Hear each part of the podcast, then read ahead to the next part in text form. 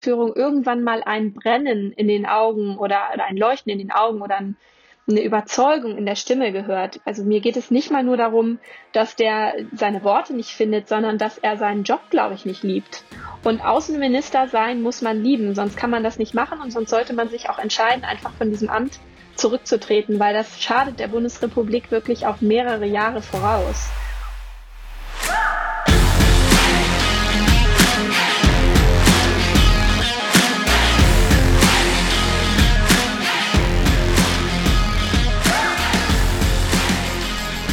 Nummer 14. Herzlich willkommen bei den Freiheitslobbyisten im Podcast der jungen Liberalen Bayern. Ich freue mich mal wieder sehr, dass ihr eingeschaltet habt zu, ja, ich habe es gerade eben gesagt, der 14. Folge mittlerweile unseres äh, Podcasts. Liebe Grüße an die Funkempfänger da draußen. Mein Name ist Max und ja, lasst uns äh, direkt loslegen mit der neuesten Folge. Die Würde des Menschen ist unantastbar. Das ja, äh, ist unser Artikel 1 des Grundgesetzes in seiner zeitlosen Schönheit. Das gilt natürlich nicht nur für uns hier in Deutschland, sondern natürlich auch äh, als unsere Wertegrundlage für uns auf der ganzen Welt. Das Thema Menschenrechte. Das ist derzeit wohl aktueller denn je Stichwort China, Rassismus, äh, Trump oder auch Migration. Zu diesem großen Thema freut es mich heute wieder einen tollen Gast begrüßen zu dürfen. Sie kommt aus dem nordischen Kiel in Schleswig-Holstein. Sie ist seit 2017 Bundestagsabgeordnete, ist Mitglied des, der Jungen Liberalen, also eine von uns äh, und Vorsitzende des Menschenrechtsausschusses im Deutschen Bundestag. Herzlich willkommen bei den Jungen Liberalen Bayern, liebe Gide Jensen. Hallo Max, schön, dass ich da sein darf. Ja, freut mich, dass du dir die Zeit genommen hast. Der Menschenrechtsausschuss ist ja ein relativ kleiner Ausschuss im Bundestag, zumindest von der Anzahl der Mitglieder. Dennoch besetzt er ein wirklich sehr essentielles Thema. Erzähl mal ein bisschen von eurer Arbeit im Ausschuss und vielleicht auch ein bisschen ähm, von deiner Arbeit als Ausschussvorsitzende. Das ist ja auch nochmal was Besonderes. Ja, gerne. Äh, genau, du hast es angesprochen. Der Ausschuss ist einer der kleineren. Er ist ähm, tatsächlich der kleinste Ausschuss, ordentliche Ausschuss, den es auch noch gar nicht so lange gibt. Er ist seit Anfang der 2000er. Und damals war Claudia Roth die erste Vorsitzende. Der Ausschuss ging Ach, aus damals. Meinem Wahlkreis hier. Sehr interessant. Ja, genau. Und der Ausschuss ging damals als ähm, ursprünglicher Unterausschuss aus dem Auswärtigen hervor. Und ähm, man hat aber gemerkt, dass es einfach äh, Themen sind, die man nicht einfach im Auswärtigen so mit bedienen konnte. Und deswegen wurde der dann zum ordentlichen Ausschuss. Wir sind 17 Mitglieder dort aus allen Fraktionen im gleichen Stärkeverhältnis, wie wir auch im Bundestag sitzen. Und das äh, bedeutet, dass wir äh, zwei Kolleginnen beziehungsweise zwei Kollegen für die FDP-Fraktion dort sind. Ähm, ursprünglich waren Lukas Köhler und ich, also auch in Bayer, im äh, Ausschuss gemeinsam, aber Lukas widmet sich mehr und mehr auch der Klimapolitik und ich sitze jetzt mit Peter Heid aus Hessen gemeinsam im Menschenrechtsausschuss. Lukas ist noch Stellvertreter, der macht immer noch Klimapolitik und Menschenrechte, alles was Nachhaltigkeit betrifft. Genau, und wir tagen immer mittwochs, nachmittags drei Stunden.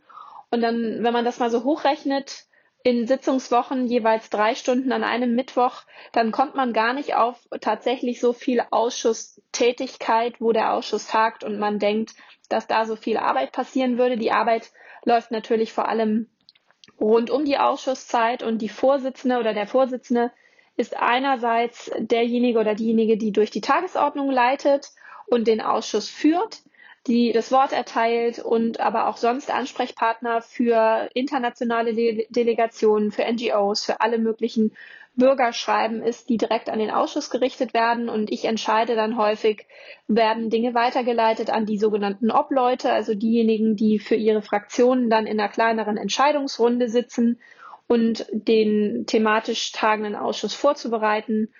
Oder ähm, ich leite die Delegationen, wenn wir Ausschussreisen vornehmen, all solche Dinge. Der Stellvertreter im Ausschuss hat meistens gar nicht so viel mit dem Vorsitzenden zu tun, es sei denn, ähm, der Vorsitzende ist nicht da und kann den Ausschuss nicht leiten oder kann ein Gespräch nicht wahrnehmen, dann kommt der Stellvertreter entsprechend ähm, in Stellung. Mein Stellvertreter ist Jürgen Braun von der AfD, deswegen bin ich ganz froh, dass ich das eigentlich ganz gut alleine wippen kann. Das glaube ich dir. Äh, ja, ja, also ich weiß also, jetzt nicht, wie der tickt, aber, aber das, das auch, ist irgendwie skurril, dass ja. sagen, hm? ähm, ja, dass der Stellvertreter gar nicht so viele Aufgaben hat, sollte der Vorsitzende nicht verhindert sein und ähm, das ist auch gut so. Okay, sehr interessant. Ja, also ich denke mir, äh, dieser, dieser Menschenrechtsausschuss, das ist ja auch ein Ausschuss, der irgendwie äh, ja im Grunde bei sehr, sehr vielen Fragestellungen, politische Fragestellungen auch angehört werden muss. Ne? Also ich meine, äh, ist ja ganz kunterbunt, wo auch Menschenrechte betroffen sind. Ich stelle mir das sehr, sehr interessant vor, diesem Menschenrechtsausschuss, oder? Also wir sind ein leider ein nicht gesetzgebender Ausschuss. Das bedeutet, dass wir eben meistens dann nur mitberatend bei größeren Dingen sind. Aber du hast vollkommen recht. Menschenrechte sind ein Querschnittsthema. Und das sieht man eben auch an den Themen, die wir im Ausschuss haben. Wir haben zwar viele Berichterstattungen aus dem Auswärtigen Amt oder BMZ zu Themen, die wir uns selber setzen, wo die Fraktionen in unterschiedlichen äh, Reihenfolgen immer wieder Themenschwerpunkte auch setzen dürfen. Aber zusätzlich haben wir eben auch Mitberatungen von unterschiedlichsten Gesetzesinitiativen, wirklich angefangen von Wohnungsbaupolitik über Minderheitenpolitik äh, im In- und Ausland, ähm, alles was das Thema Innen- und Recht, also Flüchtlinge angeht, Verbraucherschutz, also das volle Programm. Und deswegen kann man auch da sehr, sehr vielfältig arbeiten. Aber der, der erste Gedanke kommt natürlich, wenn man an Menschenrechte denkt, erstmal an, äh, an Länder äh, oder an, an ja, Länder im Ausland, weil dort Menschenrechtslagen natürlich nochmal ein Stück weit mehr unter Druck sind, als sie bei uns in Deutschland sind. Das soll aber nicht heißen, dass wir hier in der Bundesrepublik nicht auch noch Arbeit vor uns haben und da nicht noch Luft nach oben ist, wenn es darum geht, dass Menschenrechte auch hier bei uns im Inland geschützt werden können. Absolut richtig. Ein äh, Thema, das äh, leider äh, immer noch thematisiert werden muss, Menschenrechte. Ne? Ähm, aber äh, gut, dass ähm, ja, dieses, dieser Ausschuss existiert und dass es da eben auch in der Politik in Berlin äh, Menschen gibt, die äh, sich da auch immer die politischen Fragestellungen ähm, auf Basis dieser, ähm, auf Basis dieses diese, diesen Blickwinkels dann ähm, betrachten. Ähm, du hast es gerade eben gesagt, wir äh, schauen natürlich bei Menschenrechten äh, nicht nur bei, bei uns in Deutschland äh, hin, sondern natürlich auch im Ausland. Ich würde äh, zum ersten Thema oder zum nächsten Thema gleich übergehen und zwar äh, die Situation in, in den USA. Die sind ja sehr, sehr ähm, akut. Ähm, jeder wird wahrscheinlich noch die schrecklichen Bilder von äh, dem Video von George Floyd im, im, Kopf haben, bei dem ihm ein Polizist mit dem Knie die Luft abgedrückt hat. Der Vorfall Vorfall, der hat ja eine große Solidaritätsbewegung zufolge. Äh, Hunderttausende auf der ganzen Welt sind ähm, im Zuge der Black Lives Matter Bewegung auf die Straße gegangen, haben gegen Rassismus demonstriert. Ich gehe davon aus, dass sie das auch im Ausschuss äh, thematisiert hat, dieses, dieses großes Thema, Thema Rassismus. Ähm, das ja nicht nur in Amerika, sondern natürlich auch bei uns in Deutschland ein Thema ist. Ähm, aber jetzt lass uns zuerst in den USA bleiben. In den USA war die Situation ja besonders angeheizt. Rassismus ist da noch allgegenwärtig. Dennoch ähm, eine Frage, ist durch Trumps ständigen Populismus und Hass auf Minderheiten dieser Rassismus wieder mehr salonfähig geworden? Kann man doch eigentlich so sagen, oder? Mm, ja, ein Stück weit würde ich das unterschreiben. Ich glaube, das, was man bei Präsident Trump feststellen muss und auch sehr früh ja schon festgestellt hat, ist, dass er eine andere Sprache spricht als die, die wir sonst von einem US-Präsidenten oder von jemandem, der so in der politischen Öffentlichkeit steht, kannten. Er interessiert sich nicht dafür, wie man sprechen sollte, was auch Sprache mit einer ganzen Debatte macht. Und das sieht man ja von ganz unterschiedlichen Auswürfen, die der schon hatte. Die wiederhole ich jetzt auch nicht. Aber auch im ganzen Bereich Frauenrechtsbewegung, Feminismus, hat er ja schon da, dafür gesorgt, dass ein Aufschrei dem nächsten folgte. Und ähnlich ist das, glaube ich, auch jetzt bei der Debatte. Er hat ja auch die Protestler, auch vor zwei Tagen war der sogenannte Juneteenth, also der Tag, an dem Sklaverei offiziell in den USA als abgeschafft galt.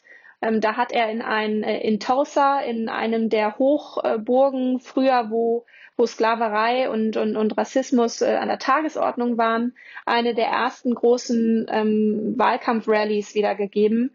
Ähm, Gott sei Dank sind relativ wenig Menschen gekommen. Das fand mhm. ich war ein, ein schönes Zeichen. Aber nichtsdestotrotz verbindet aus, ja. er Genau, also die, die Menschenmassen, die erwartet waren, die waren ja einfach nicht da. Aber und dennoch äh, merkt man eben, er, hat, er hatte dann gesagt, ja, wir sind hier nicht in New York, wenn ihr hier kommt, ihr Gesindel, ähm, dann man geht hier anders mit euch um. Das wird natürlich dann übersetzt und es klingt nochmal anders, aber diese Art, wie er spricht und wie er Menschen in Kategorien einteilt, das mhm. kenne ich hier von anderen Parteien oder anderen Fraktionen im Bundestag. Und ich glaube, da muss man unheimlich vorsichtig sein und auch unheimlich umsichtig sein, wie man seine Sprache und seine Worte einsetzt. Und besonders im Menschenrechtsbereich sollte man aus meiner Sicht immer ein Stück weit auch Minderheitenschutz mitdenken. Und das kann man eben auch in der Art und Weise machen, wie man sich äh, äußert und wie man spricht. Das kann der US-Präsident nicht, aber das, äh, die Tatsache ist halt, dass wir deswegen vielleicht auch wieder mehr darüber reden. Was ich aber schwierig finde, ist, wenn man ähm, Polizei in den USA und die Polizei hier in Deutschland miteinander zu vergleichen versucht, weil das, glaube ich, dieser Vergleich, der hinkt immer. Und äh, ich glaube, das sollten wir auch klar machen, dass das so ist. Das sehe ich wie du. Es gibt ja Politiker in Deutschland, die ja so einen latenten, also ne, natürlich haben wir Probleme mit Rassismus in Deutschland, aber ich sehe das so wie du, wir dürfen die Polizei da nicht vergleichen miteinander. Ähm, beispielsweise jetzt die Aussage von Saskia Esken nehme ich jetzt da mal als Beispiel, äh, das meinst ja. du vielleicht auch.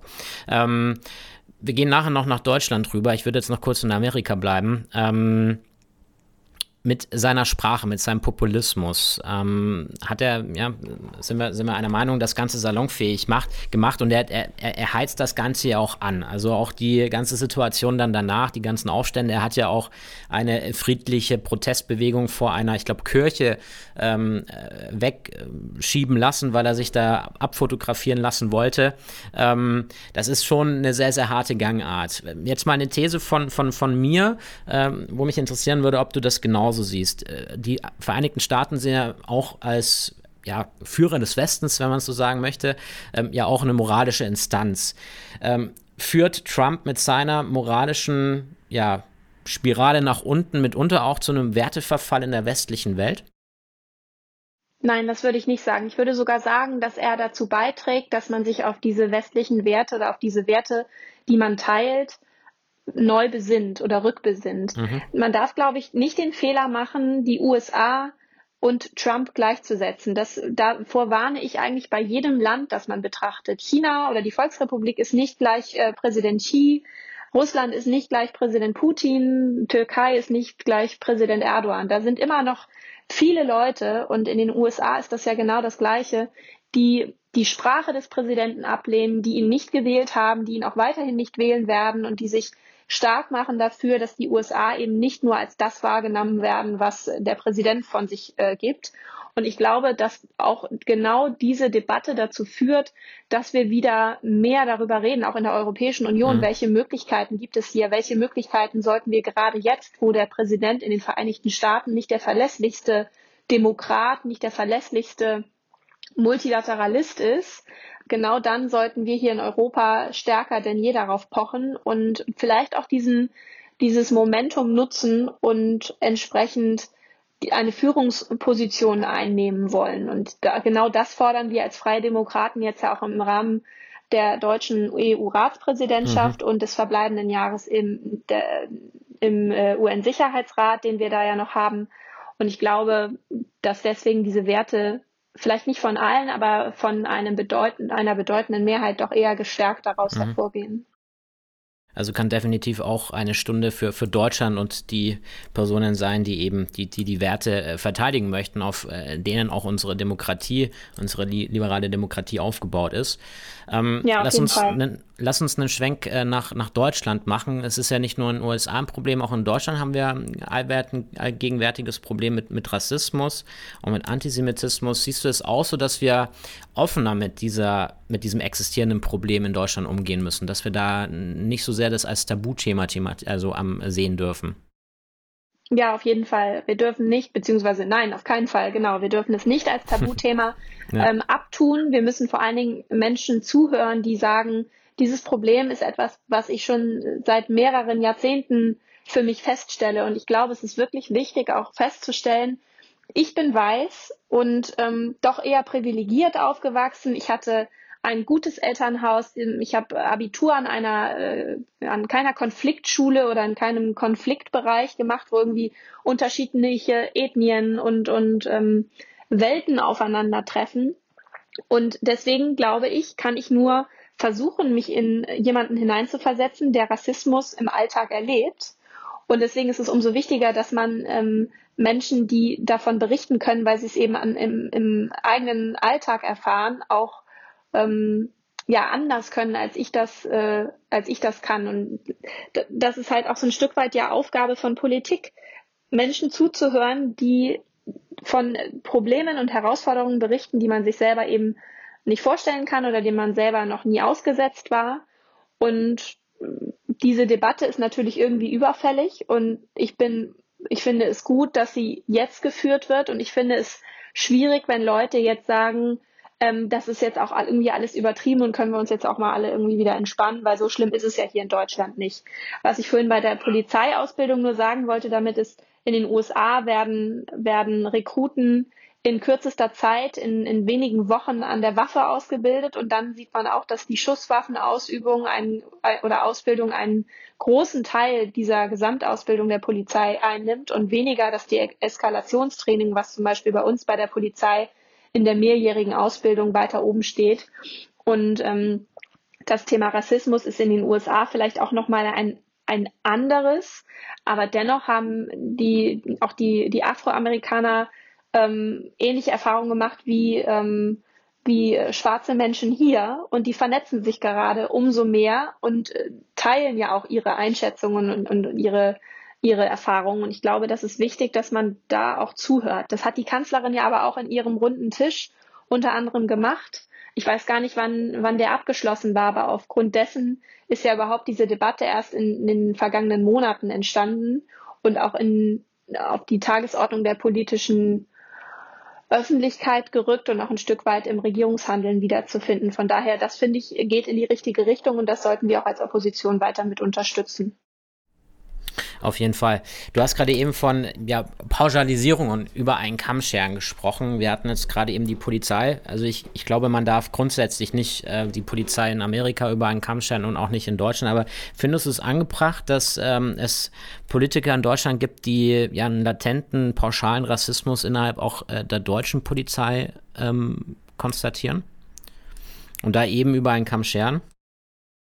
Also über einen Kamm scheren, glaube ich, sollte man bei keinem Thema wirklich machen, weil es überall Ausnahmefälle äh, gibt und man natürlich vor allen Dingen in der Politik ganz, ganz häufig über die Negativbeispiele spricht und die Positivbeispiele hinten herunterfallen lässt. Und dann aber zum Beispiel, wenn wir jetzt bei der Polizei bleiben, dort eben der Eindruck entsteht, dass alle Polizisten Rassisten seien oder dass alle Polizisten zu schnell zu ähm, gewaltvollen Maßnahmen greifen. All das trifft nicht zu. Und ich glaube, das muss man in, ähm, im gleichen Atemzug mitsagen, wenn man bestimmte Fälle anspricht, wo man eben nachweislich darauf hinweisen muss, dass es dort einen rassistischen Vorfall oder ein rassistisches Gedankengut, kann man auch bei der Bundeswehr weitermachen, gibt.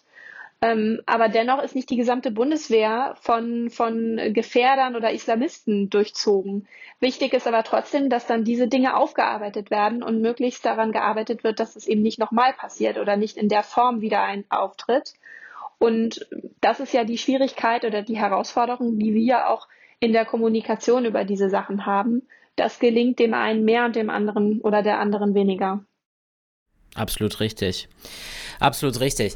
Ähm, wieder ein kurzer Schwenk zurück in die USA, aber bezüglich eines anderes, ähm, bezüglich eines anderen Themas. In den USA hat sich auch die Situation der äh, queeren Menschen in den letzten Jahren stetig verschlechtert. Donald Trump hat ja nach seinem Amtsantritt viele Rechte der LGBTIQ-Community ähm, die damals von äh, Barack Obama eingeführt wurde, wieder zurückgängig gemacht.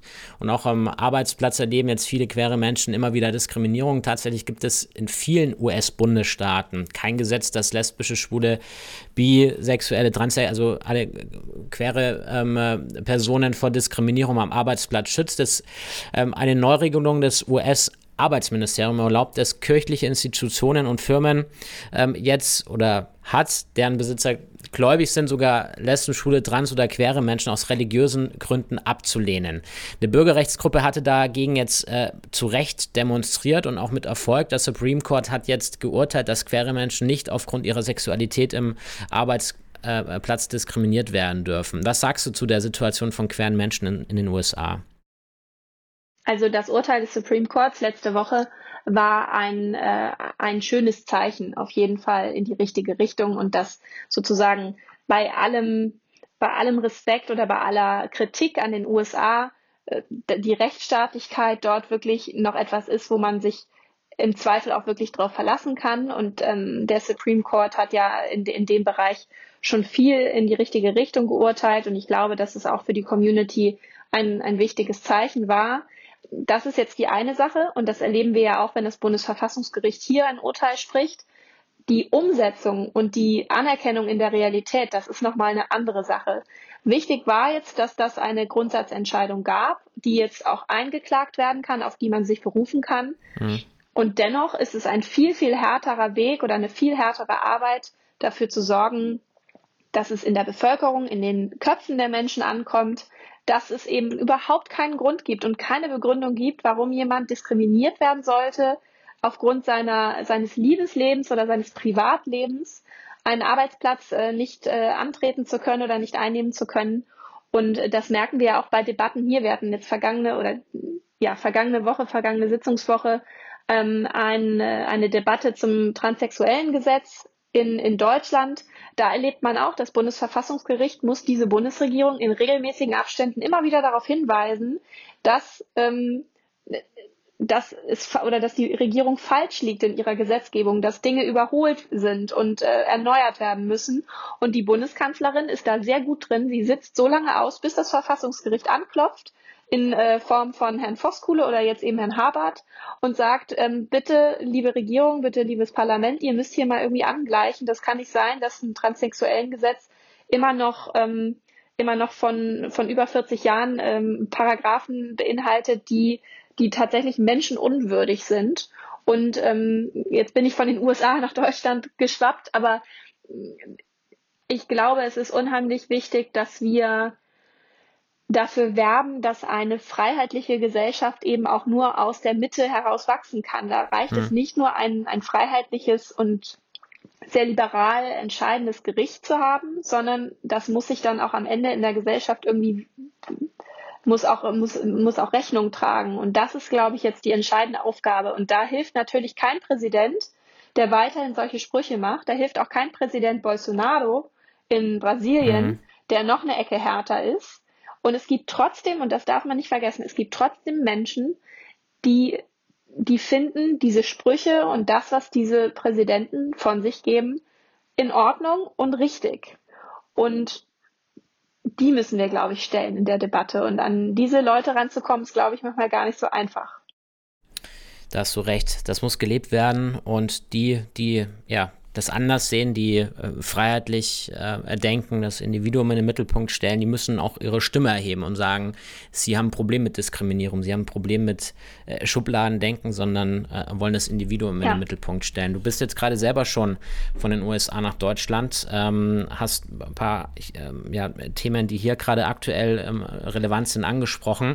Ähm, der Juni ist ja der Pride Month und ähm, auch mhm. in Deutschland haben wir ja ein Problem mit Diskriminierung von ähm, Homosexuellen homosexuellen und transsexuellen äh, Menschen, beispielsweise auch in Bezug auf die Möglichkeit, Blut zu spenden.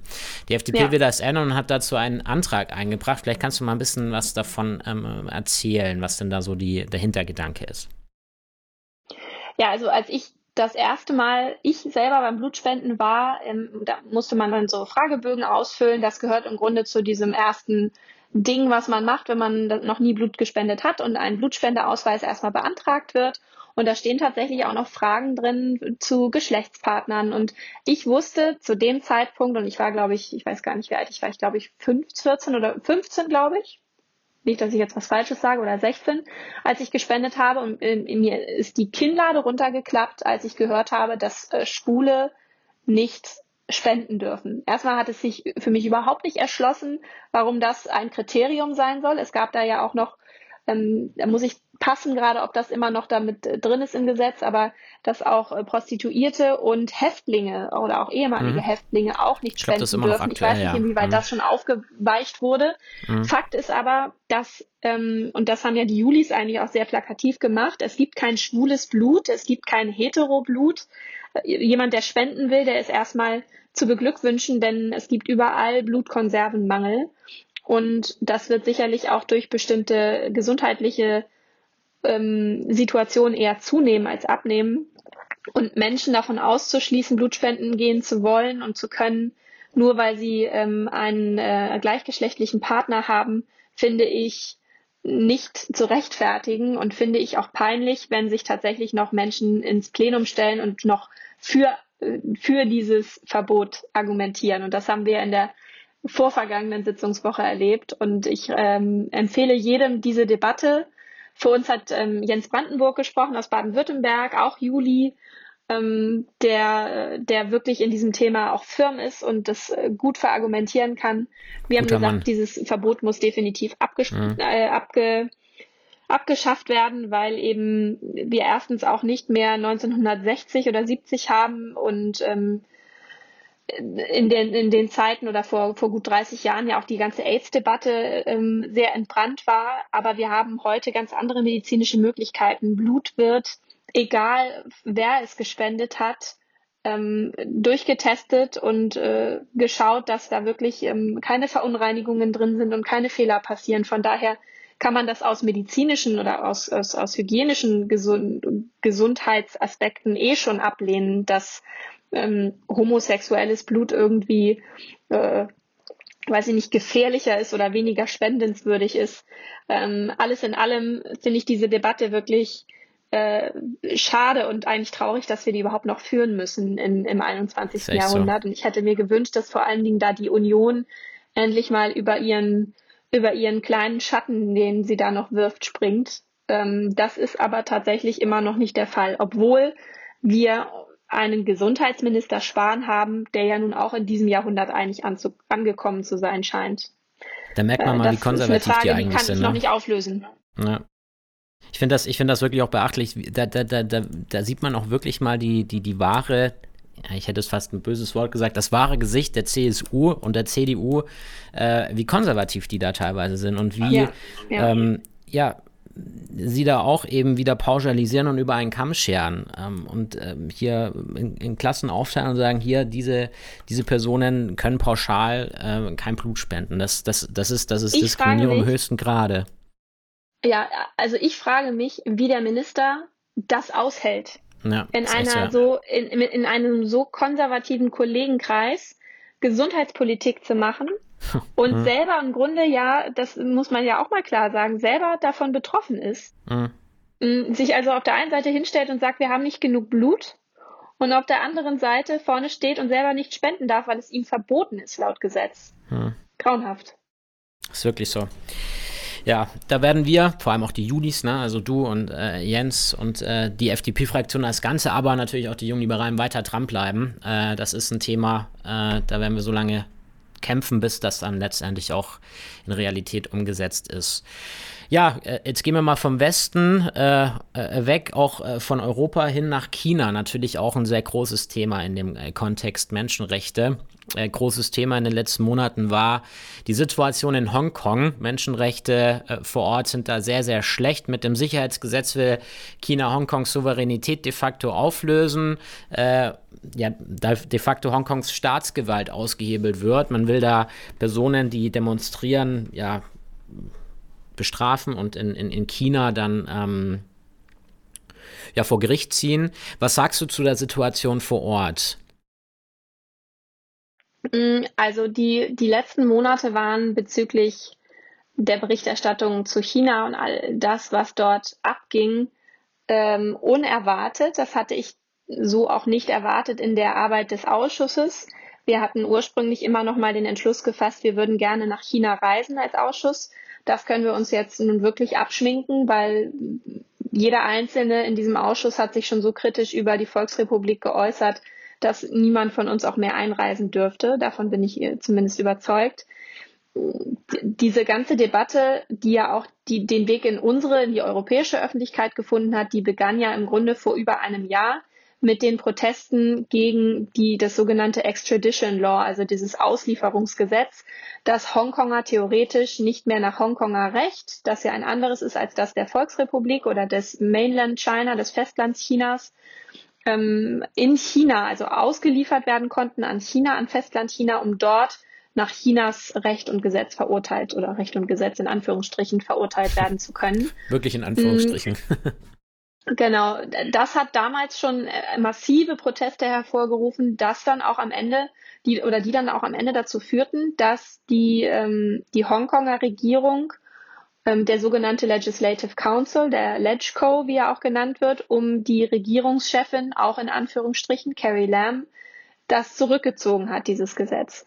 Das ist ein Weg gewesen, das war ein großer Erfolg der Demonstranten, die hatten mehrere Forderungen, aber eines davon war eben, bitte nehmt diese, dieses Auslieferungsgesetz zurück. Das ähm, setzt den, die Axt genau an dieses System, was uns eigentlich garantiert wird, nämlich ein Land, zwei Systeme.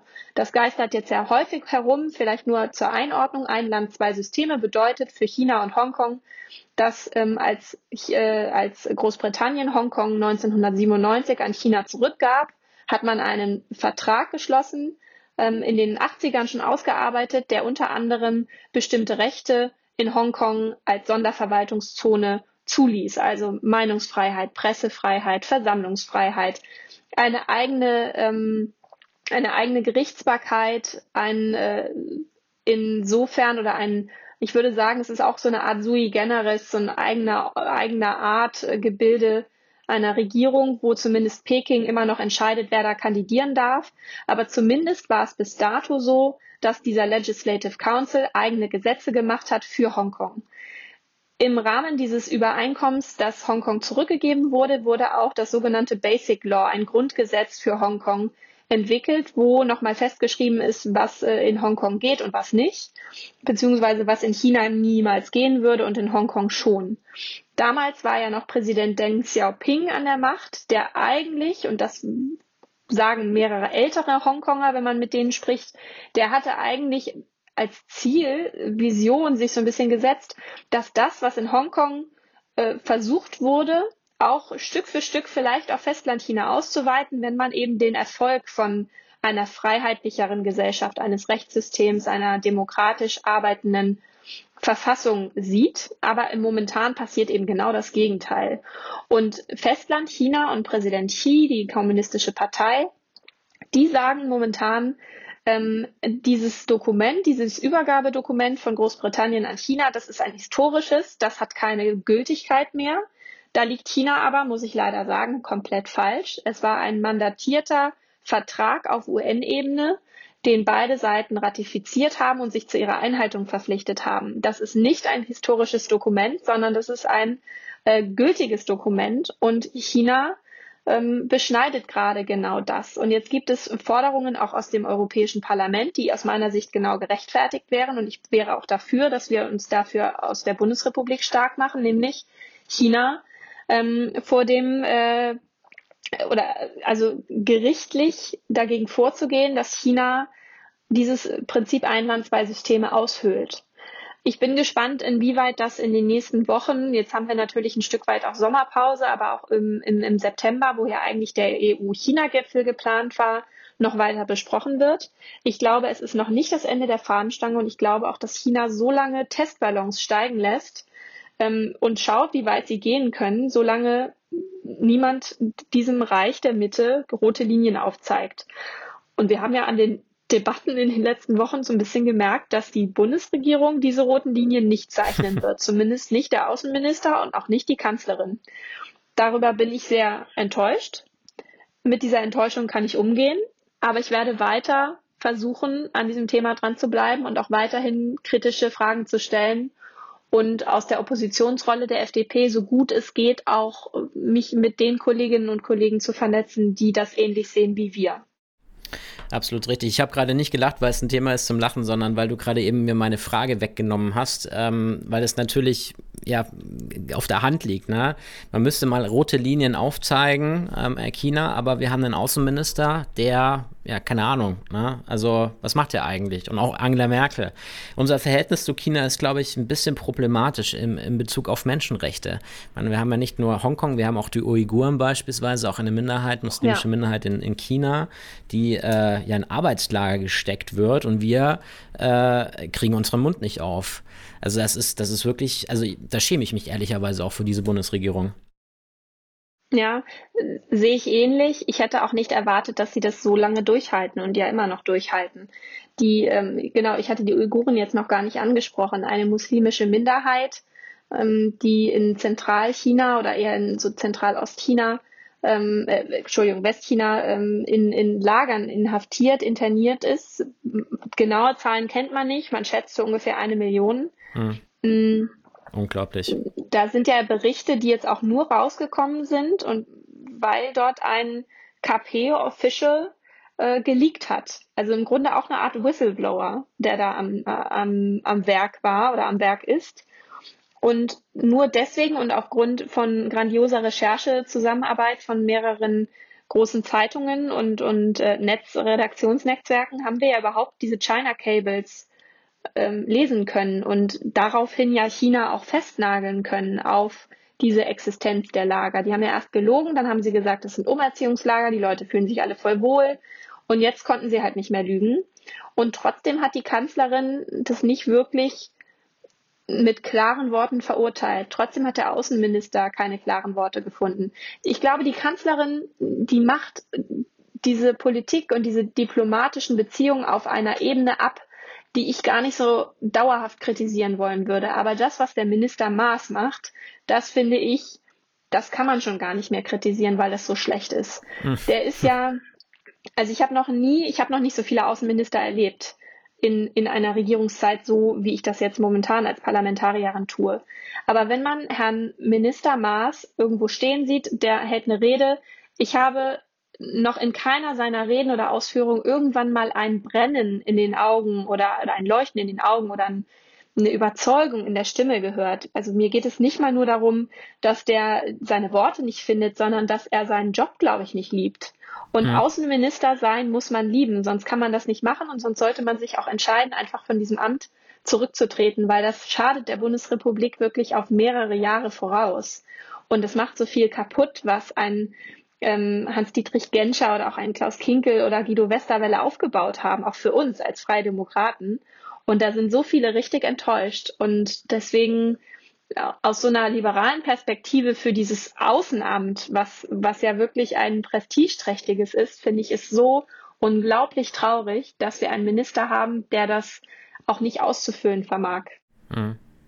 Vor allem, du hast ja als ähm, Außenminister auch die Möglichkeit, ähm, die eigenen Werte des, des, des Landes auch nach außen zu tragen und auch das auch als Maßstab zu setzen für, für, für Sachen, die im Ausland passieren, um auch äh, zu mahnen und auch mal ähm, einzubestellen, ne, wenn Sachen passieren. Ich meine, das ist ja in vielen Bereichen so, auch Russland. Es wird ähm, auf deutschem Boden äh, werden äh, Menschen ermordet, äh, von Russland und ähm, da, da, kommen keine diplomatischen Konsequenzen daraus. Ich finde, da ähm, da ja. kam tatsächlich was. Das hat mich sehr gewundert. Wenn, so. Entschuldigung, dass ich dich unterbreche. Ja? Da wurde der der äh, russische Botschafter einbestellt.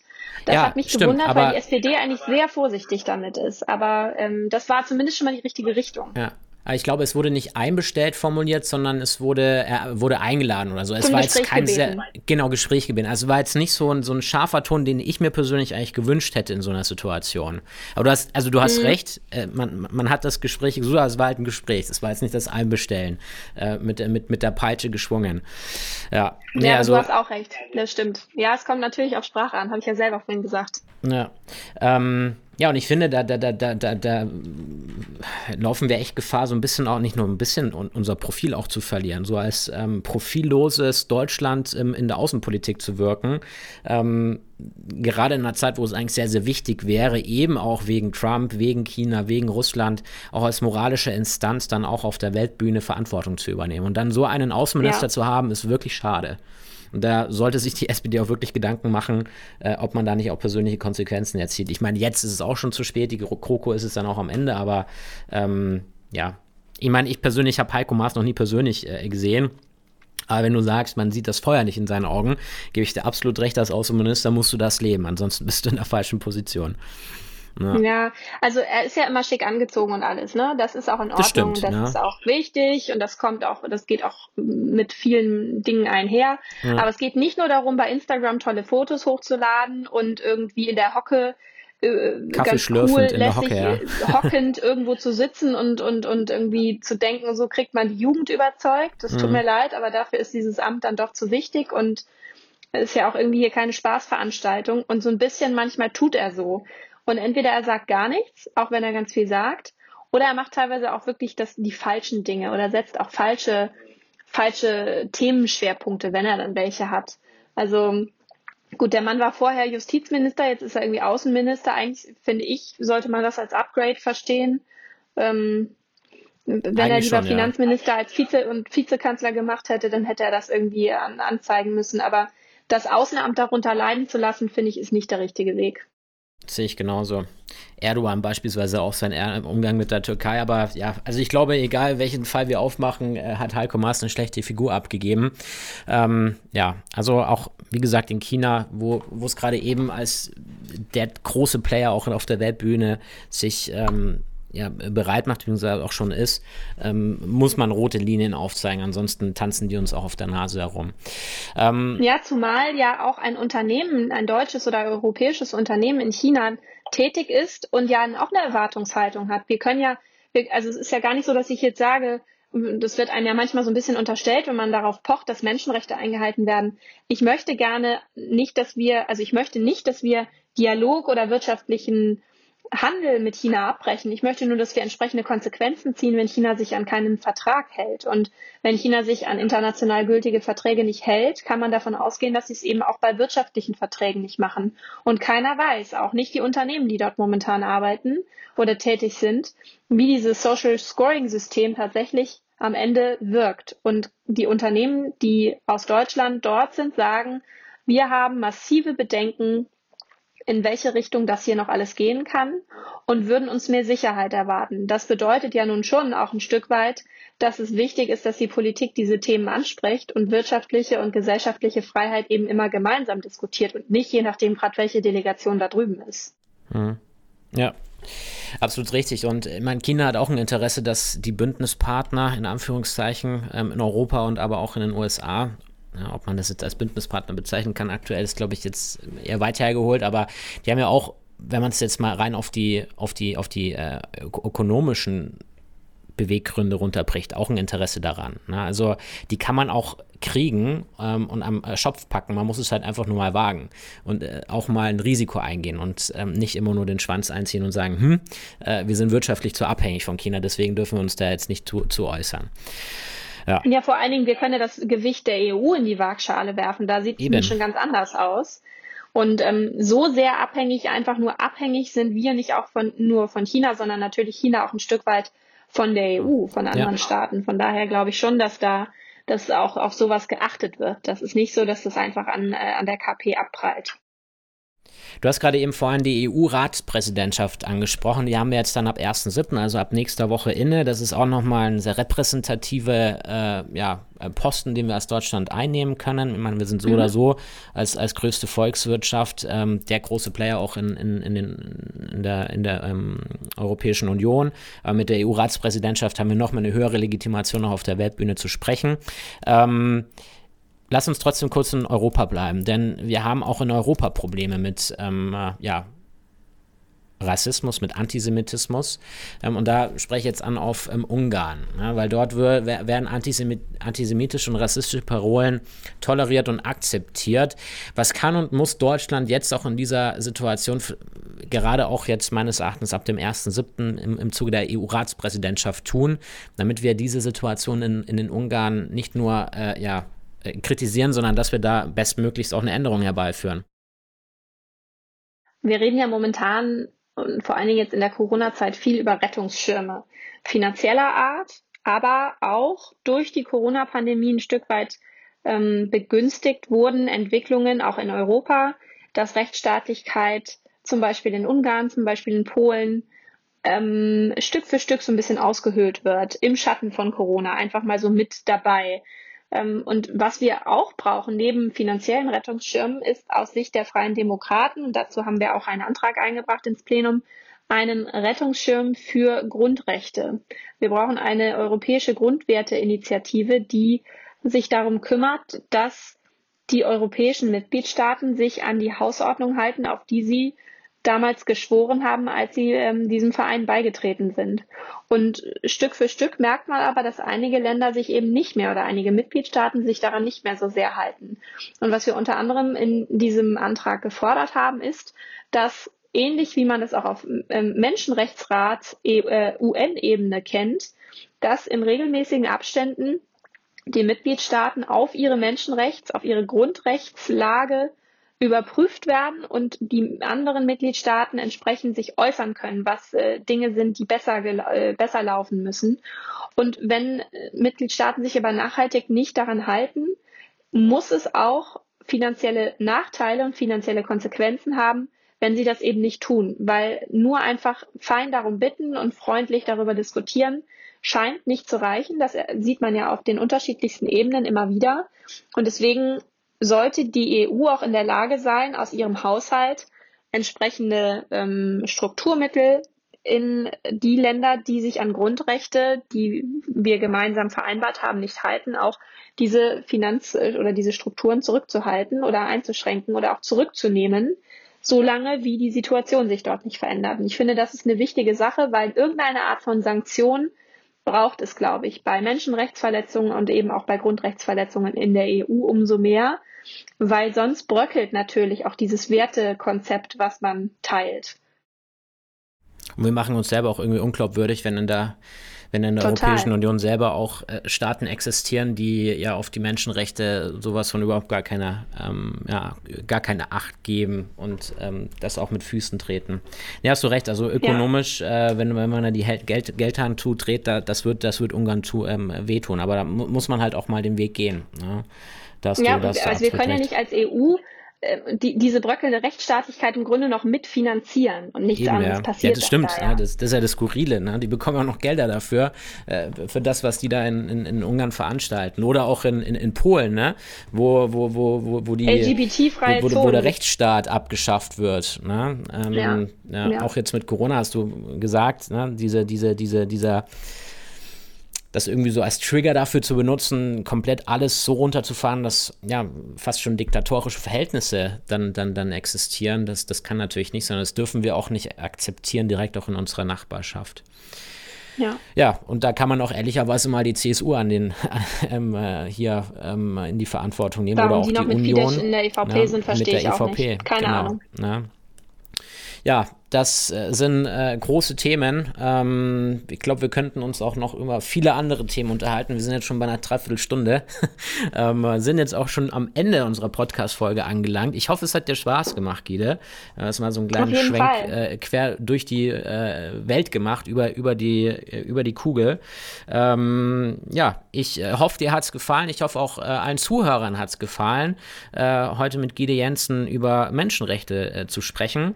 Ähm, ja, dir, liebe Gide, ich wünsche dir alles Gute. Äh, jetzt dann nächste Woche noch äh, viel Spaß in der letzten Sitzungswoche vor der Sommerpause. Und Vielen Dank. Ja, euch draußen an den äh, Funkempfängern wünsche ich auch alles Gute. Haltet die Ohren steif und äh, ja, hoffentlich bald zu einer neuen Folge der Freiheitslobbyisten. Dann, äh, ja, wann genau wissen wir noch nicht, aber hoffentlich bald. Wie gesagt, bis dahin, lasst es euch gut gehen und tschüss. Liebe Gide, dir alles Gute. Gleichfalls, bleibt alles schön gesund. Ciao. Tschüss. Ah!